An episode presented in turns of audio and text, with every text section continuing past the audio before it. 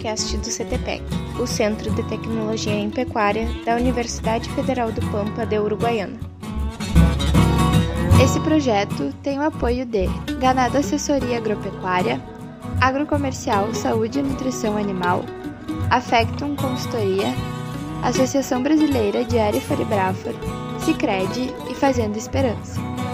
Caso queira fazer parte do nosso time de patrocinadores, entre em contato conosco via e-mail ou redes sociais. Se gostou, curte e compartilha. Aproveita e não esquece de nos seguir nas redes sociais, arroba Fique agora com o episódio de hoje. Aqui estamos, então, uh, eu, Thiago Galina, professor da Unipampa, uh, nesse projeto belo projeto, né? O Madruga gosta de usar essa palavra, é o nosso convidado. Então, como prometido, né? Uh, se chovesse, o Madruga voltava. Então, esse belo projeto de extensão, que é o podcast CTPEC, ele traz, como eu tinha dito na outra gravação, técnicos, pessoas que vivenciem uh, o panorama da pecuária, da agropecuária, do agronegócio, e a gente traz para que tu tiver numa viagem, num Alegrete Rosário, um Alegrete Uruguaiana, um Livramento Dom Pedrito, tu baixe esse podcast, escute um pouco desse conhecimento que tem sido gerado aqui.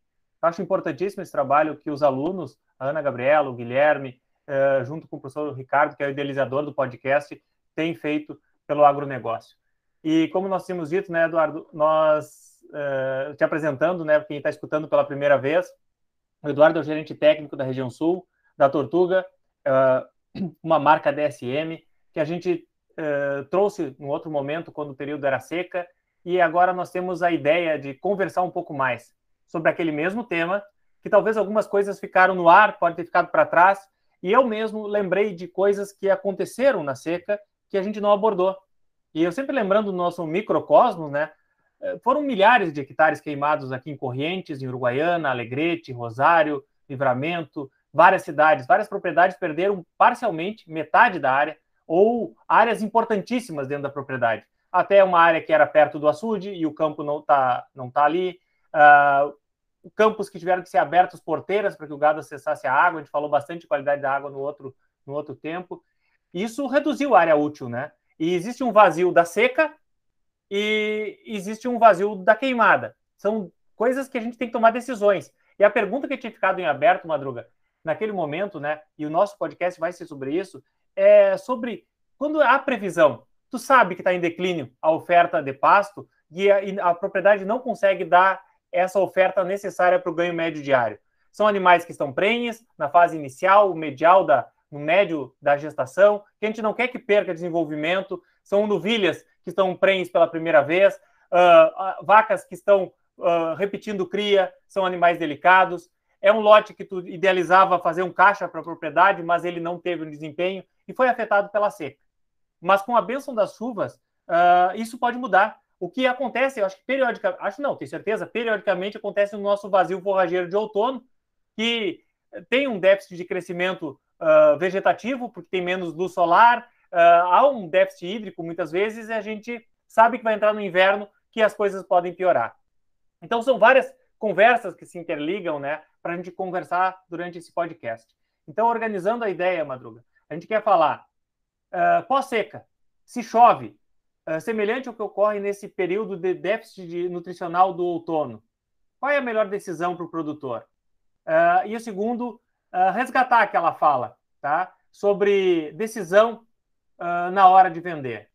tu falaste naquele episódio que quem vendeu antecipadamente deve ter vendido melhor porque teve uma perda significativa. Quem vendeu, mas porque ia vender antes que morresse, perdeu dinheiro, mas era a solução vender. Então, são dois assuntos que a gente aborda no podcast de hoje. Começamos pela segunda pergunta. Madruga, a decisão de vender, a decisão de não perder muito dinheiro, ela deve ser dura né, para o técnico a campo, proprietário, naquele organograma de orçamento da propriedade, deve ser um impacto terrível, né? Com certeza, com certeza, Thiago. Uh, eu queria dar um, uma saudação ao nosso ouvinte aí que nos escuta nesse podcast. Uh, belíssima iniciativa do CTP, que com certeza agora, depois de uma chuva que agraciou quase toda a fronteira oeste, os ânimos voltam a melhorar e, e assim, Obviamente que o que passou, passou, mas que sirvam de lições, que a gente possa, como técnico, como produtor, estar preparado melhor e que as respostas que a gente está dando aqui sejam apenas mais alguns cenários para poder preencher algumas dúvidas e necessidades do, do produtor e técnico. A gente está trazendo aqui não é a verdade absoluta, é a nossa percepção, é a nossa experiência. São, são 18 anos trabalhando uh, com isso e a gente enxerga muito potencial. Obviamente que a pecuária ela é dos três negócios que a gente tem, principalmente na fronteira entre soja, arroz, soja, arroz e pecuária. A pecuária é o mais sólido, é o menos arriscado. Muitas vezes o menos glamouroso, muitas vezes o que dá um resultado menor, porém os investimentos são muito menores, né? A gente está falando de lavouras de soja aí que custam 6 a 7 mil, 8 mil reais o hectare, lavouras de arroz de 14 a 15 mil reais de custo por hectare, e nós temos uma pecuária aí que muitas vezes não está investindo 500 reais por hectare. Então, ah, essa, essa é a primeira resposta, né? A gente acaba aproveitando os bons momentos que o clima nos oferece, crescimentos forrageiros, mercado, e muitas vezes não se preocupa em fazer uma reserva para esse momento de dureza, esse momento de, de, grande desafio, que foi o que a gente passou agora nesse verão eh, 21, 22. Então, assim, vender um gado programado sempre vai ser melhor, porque existem picos de preço dentro do nosso mercado do sul do Brasil, e estar agora pensando em como fazer para minimizar as perdas, e aí falamos principalmente em perdas de peso, né? nós temos um outono pré-pastagens de inverno, que pode ser um grande potencial para quem trabalha em cima de campo nativo, em cima de pastagens perenes, elas tendem a se recuperar com essa chuva. É claro que com a boca em cima, é claro que com a mesma carga animal de anos melhores, que foram os últimos, se nós tivermos a mesma lotação, a mesma boca, a mesma pressão de pastejo, nós não vamos conseguir recuperar esse sistema forrageiro, seja ele uh, nativo ou implantado na propriedade. Então, Tiago, as ferramentas estão disponíveis. Obviamente que nós não vamos ter aquela reserva, aquele acúmulo todo que os outros outonos nós tínhamos, porque nós não temos um verão que acumulou. Então, a gente, muitos que venderam gado ah, minimizaram o problema, outros não venderam gado. Agora precisamos urgentemente cuidar dos reservatórios de água, porque para que a gente tenha saúde animal, como falamos no outro podcast, né? Falamos sobre ter suplemento, água e pasto, água, pasto e suplemento. E aí estamos falando de suplemento mineral nove meses do ano, suplemento proteico para o período de inverno, deixando muito claro que aquele mito de que para se dar um proteinado precisa se ter volume, não, a gente fala, a gente estava dizendo o seguinte, que a propriedade hoje que tinha campo rapado, que não aproveitou o pasto por falta de proteína, tivesse lançado mão. Então fica essa dica, adaptando bem, não tendo risco de intoxicação, de boas empresas do mercado de nutrição animal, não tenham restrição em usar um proteinado, mesmo com baixo volume de pasto. Quanto maior o substrato, quanto maior o volume de pasto, melhor vai ser o resultado. Tiago, é tão bom conversar contigo. A gente já, já, já acho que já fugi da temática inicial, mas uh, as ferramentas de nutrição. Eu, te, eu te botar no eixo aqui, ó, e um eixo difícil de colocar, tá? Escuta essa aqui. Tem uma guerra acontecendo. Esse podcast sendo gravado em meio de uma guerra da Ucrânia com a Rússia. Nós, o Brasil, depende quase de 20% do, de tudo que a gente compra de, de minerais, né? Parte dos minerais que são agregados às lavouras, elas vêm da Rússia, tá? E parte da adubo, ureia. e o parte da ureia vem da China. E tem uma estabilidade de mercado e o valor, a gente sabe de quanto disparou a ureia, o combustível, uh, disparou o valor do próprio adubo, né? Tudo isso é um valor importante. E eu, eu vejo a tal de lavoura de carne pregada pelos quatro cantos pelo Eduardo Madruga e me encanto com cada resultado e, e, eu vejo ali pelo nosso microcosmos, eu comprei num colega nosso, Toco, outro dia eu comprei uma semente de uma ótima qualidade, eu implantei uma passagem de verão. Eu tive sorte esse ano, né? Usei um poço artesiano, irriguei um cantinho ali, e eu vi que a minha carga ela suplementou uh, parte dos meus animais, tá? Mas tira o meu microcosmos que não conta dentro desse desse universo. Mas aquele produtor que tem uma área compatível com uma lavoura, é uma decisão sábia ele implantar vendo a previsão do tempo né, que as chuvas são necessárias para fazer solo, para plantar e implantar uma pastagem para depois da boca. Por exemplo, a mais precoce de todas, com mais volume, que são as aveias, tá? ou até mesmo o azevém, que eles suportam uma carga uh, instantânea bastante alta. Essa seria uma ferramenta a ser colocada na ponta do lápis para precocemente adiantar alguma área, até para recuperar a escória de condição corporal? Eu te pergunto isso, Madruga, essa é a pergunta. E eu vou fazer uma afirmação para vocês. É, a gente teve uma palestra com uma pesquisadora uruguaia E todo mundo sabe que esse embriãozinho, esse terneirinho que está desse tamanho dentro do, do, útero da vaca, ou desse tamanho, né? Que é do tamanho de um palmo, mais ou menos. Uh, ele está crescendo os tecidos dele. E se ele não tiver uma nutrição adequada em minerais, microminerais uh, e um crescimento fetal adequado, esse jogo está sendo jogado e está negativo para esse terneiro. Ele já não nasce com aquele potencial que ele teria sido. Pergunto: a ferramenta implantação precoce de uma pastagem, baseado na previsão do tempo e é uma, uma assertividade, Eduardo?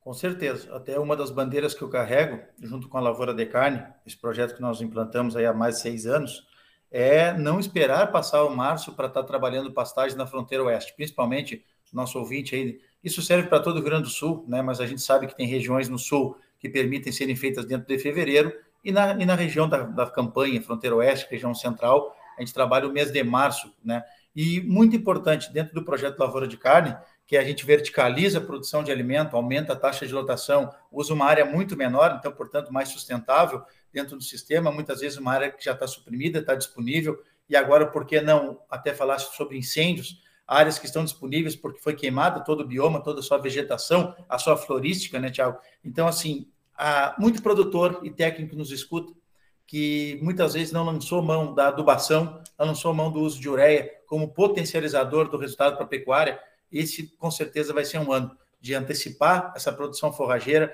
trabalhar com 120, 150. Claro que temos agrônomos aí, bons técnicos, uma análise de solo tem que reger a orientação de que adubação utilizar, mas dentro do projeto Lavoura de Carne, que já acompanhou várias, várias palestras, vários dias de campo, resultados reais de propriedades aqui da fronteira, uh, nós precisamos trabalhar em antecipar o máximo da entrada nessa pastagem, que uma aveia permita ter 30 centímetros de altura, um AZB em 20 centímetros, e nós não precisamos esperar tanto. Então, assim, a faca e o queijo na mão dessa resposta.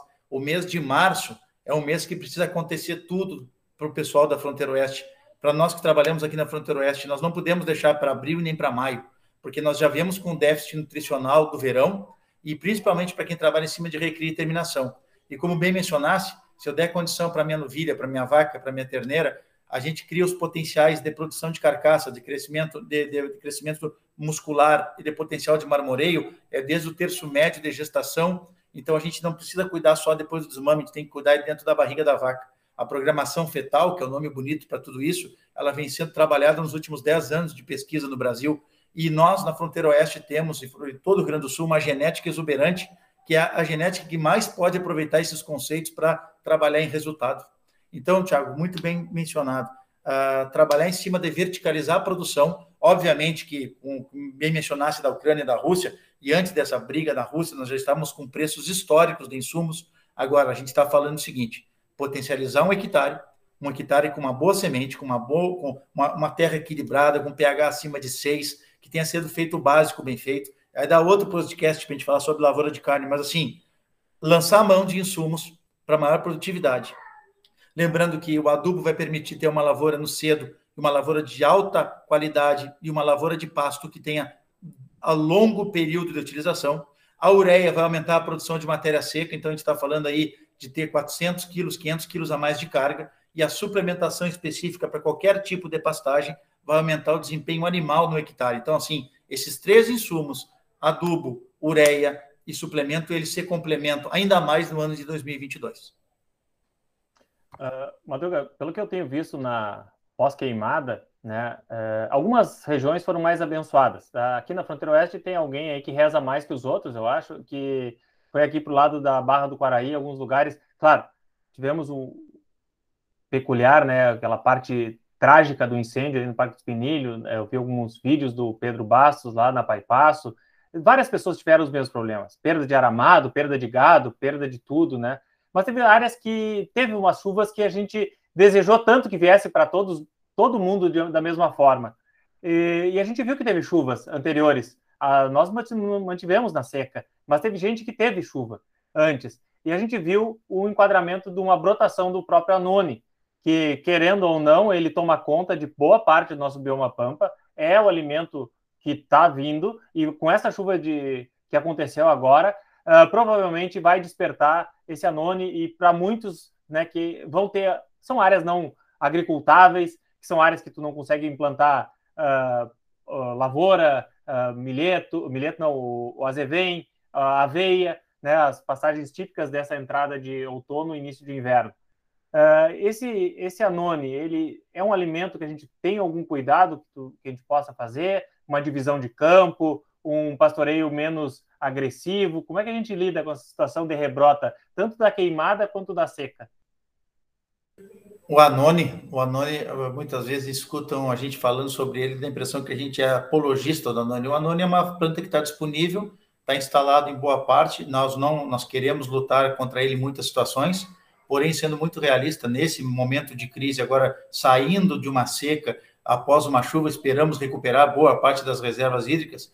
O Anone é uma ferramenta que, como eu já mencionei no outro podcast, principalmente para aquele produtor que trabalha que trabalha com o vaca de cria, é uma ferramenta disponível e aí vem do produtor e do técnico escolher que tipo de suplemento trabalhar em cima do anone para ter melhor desempenho. Que existe essa forragem que é muito resistente, de alta recuperação e trabalhar para melhorar a score corporal do gato. Então, de novo, quem nos escuta do outro lado aí, não pense que somos apologistas do anone.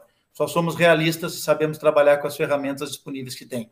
Se falamos no outro podcast sobre o uso de palha de arroz, por que não otimizar o anone dentro das dietas, desde que a gente consiga aproveitar ele? Então, vaca de cria, animais de dentição formada, tem capacidade ingestória desse anone e a boa suplementação mineral e proteica garante que a gente tenha aproveitamento máximo dos minerais e de toda a capacidade de fibra que esse anone entrega. Então, assim, Thiago, uh, existem dois produtores que têm anone na propriedade: aqueles que os animais consomem pastam e consegue ter aproveitamento máximo, e tem aqueles produtores que têm anone dentro de casa, que os animais caminham toda a propriedade procurando brotação, porque não pastam o anone na plenitude, não conseguem encher o tanque de 60, 70 litros, que é o rumen de uma vaca adulta. Então, assim, se temos na propriedade, utilizemos a nosso favor. Como a gente falou da palha do arroz. Não são alimentos ricos, mas são alimentos disponíveis, de baixo custo, que nesse momento vai ser essencial dentro do sistema produtivo da nossa fronteira oeste e região sul. Bueno, uh, Madruga, creio que nós tenhamos atingido o objetivo, né? No pós-chuva, o podcast fica mais curto porque as coisas são mais transparentes, assim, a gente já vê uma luz no fim do túnel, a gente tem a decisão de é, tomar a decisão, né, do, do implantação dessa, dessas forragens que aumentam a carga, é, a gente vê o conhecimento técnico que tu aborda, da maneira que tu abordou no outro podcast agora, da importância do técnico na propriedade, agrônomo, administrador, zootecnista, médico veterinário, para que consiga tomar decisões assertivas. E eu espero que o público tenha gostado de mais esse episódio do podcast. Uh, Guilherme Barbosa, Ana, Ricardo, e eu fico feliz por dividir esse espaço com vocês no podcast e ter um colega que venha uh, nos trazer essas com a habilidade que tem na fala, né, da vivência que tem, especialmente a, a habilidade de transformar a fala numa imagem, né? Eu me sinto na propriedade vendo a, como os problemas são resol, resolvidos, né? Espero que você que está escutando no carro, uh, no celular, esse podcast, uh, busque nesse, nesses eventos que a gente tem promovido, né, chamados podcasts, uh, não só soluções, mas pelo menos uma inquietação para debater com seu próprio técnico. Vê se isso aí cruza na peneira da tua propriedade. Vê se isso está no orçamento.